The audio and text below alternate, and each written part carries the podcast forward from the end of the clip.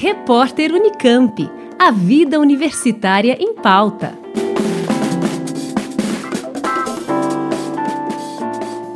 Um material inédito criado por pesquisadores do Instituto de Química da Unesp em Araraquara, o IQ, poderá ser utilizado na detecção de campos magnéticos extremamente fracos. A nova tecnologia é uma fibra de vidro que possui propriedades magnéticas. A invenção pode ser utilizada para diferentes finalidades, como explica o professor do IQ e coordenador do estudo, Marcelo Nalim. Quanto à questão das aplicações, é, em várias indústrias onde haja necessidade de monitoramento de campo magnético e esse monitoramento pode ser feito remotamente utilizando as fibras, em medicina, onde né, nós pensamos que é possível usar principalmente em estudos da atividade cerebral e no coração também, é, uma outra possível aplicação seria o monitoramento de vulcões, né, devido à variação do fluxo de lava quando esse vulcão está próximo a, a explodir, que causa variações no campo magnético, e são campos magnéticos baixos. Os próximos passos agora são é, principalmente medir a sensibilidade dessas fibras, né, e encontrar parceiros comerciais que, que tenham interesse em desenvolver os, os potenciais dispositivos para essas aplicações.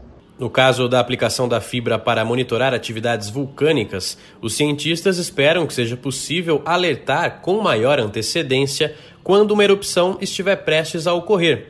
Isso a partir da identificação de pequenas variações magnéticas provocadas por movimentos do magma. Outra possibilidade com a nova tecnologia seria utilizá-la no acompanhamento de pessoas que sofrem de doenças neurológicas, auxiliando no diagnóstico e tratamento do paciente.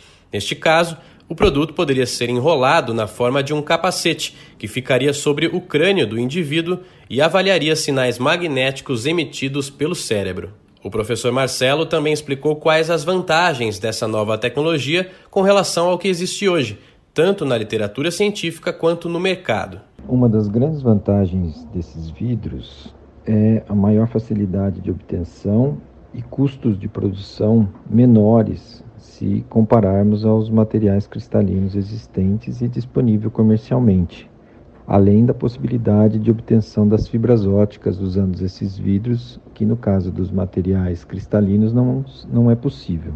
A respeito da sensibilidade, né, Embora os testes de detecção de campo magnético ainda não tenham sido realizados, devido às características físicas que nós já caracterizamos desses materiais, nós esperamos uma sensibilidade para detectar campos tão baixos quanto aqueles emitidos pela atividade cerebral. Ainda em fase inicial, a pesquisa deve seguir agora para as próximas etapas, que envolvem a construção de dispositivos em diferentes formatos com o uso da nova fibra, bem como sua efetiva aplicação em um dos inúmeros cenários possíveis.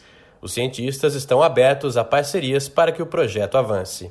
Henrique Fontes, da Rádio Nesp FM. Repórter Unicamp. A vida universitária em pauta.